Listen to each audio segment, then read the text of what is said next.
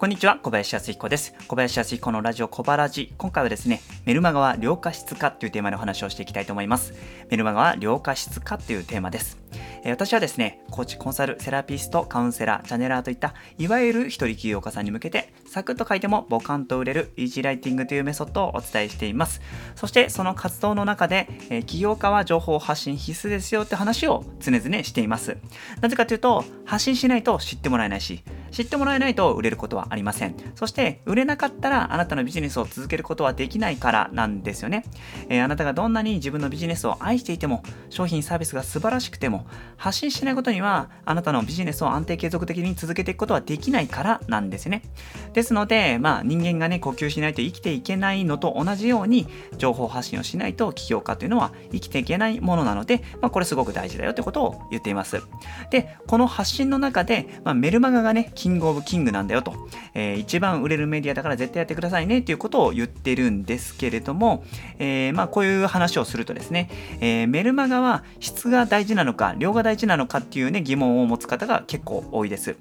で、まあ、過去の私はですね、えー、まあ、質が大事というふうに考えていたんですよね。えー、まあ、例えば私が発信する情報がですね、すごく質が高ければ、あ、この人はなんかすげえ人だなってことで一目置かれて、そこからビジネスにつながっていくんじゃないかっていうふうに思ってたんですけれども、最近はこれね、違うんですよね。えー、まあ、とにかく量が大事だなっていうふうに思ってるんです。なぜかというと、そもそも質というのは量の中からしか生まれないんです。えー、たくさんの量、経験値の中でしか、えー、質というのは生まれていかないので、えー、なので、まずは質よりも、え量をこう稼いでいくところ、そういうとこからやっていきましょうねってことを言っています。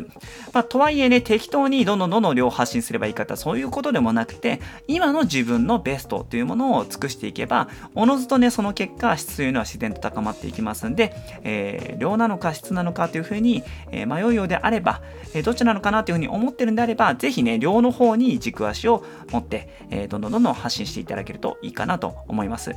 で、ちなみにですね、これは私自身の意見だけではなくてですね、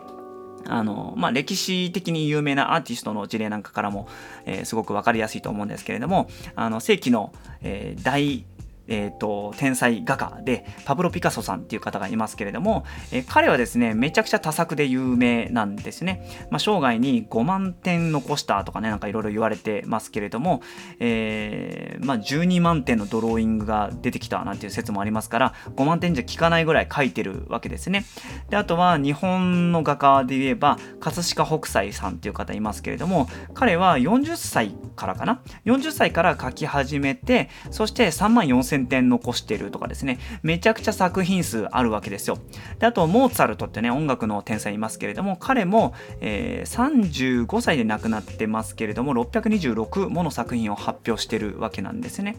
まあ、いずれにせよ、まあ、歴史に名を残す天才たちってのことごとく多作の人が多いわけですので、まあ、ぜひね、私たちも、あの、量をどんどんどんどん発信しながらですね、その中から質を磨いていこうぜということをね、えー、まあ、伝えていきたいなと思います。はい。というわけで今回はメルマガは量化質化っていうテーマについてお話をしました。え、まずは量から行こうぜってことです。今のベストを尽くしながら質を狙っていきましょうというのが今回の結論になります。はい。で、今回の内容を聞いていただいて共感していただいた方、気づきがあった方はぜひハートマークを押してほしいですし、えー、感想、メッセージ、コメントなどあればぜひ送っていただけるとめちゃくちゃ嬉しいです。あなたからのリアクションが私の活動の原動力です。そしてチャンネルフォローも忘れずにしていただきつつ、小林康彦のメルルマガに興味持ってくださった方は、ぜひ今すぐ Google 起動して、小林康彦スペースブログと検索して、私のメールマガジンを読んでいただければめちゃくちゃ嬉しいです。はい、というわけでまた次回ラジオの前でお会いしましょう。いつも応援してます。それでは。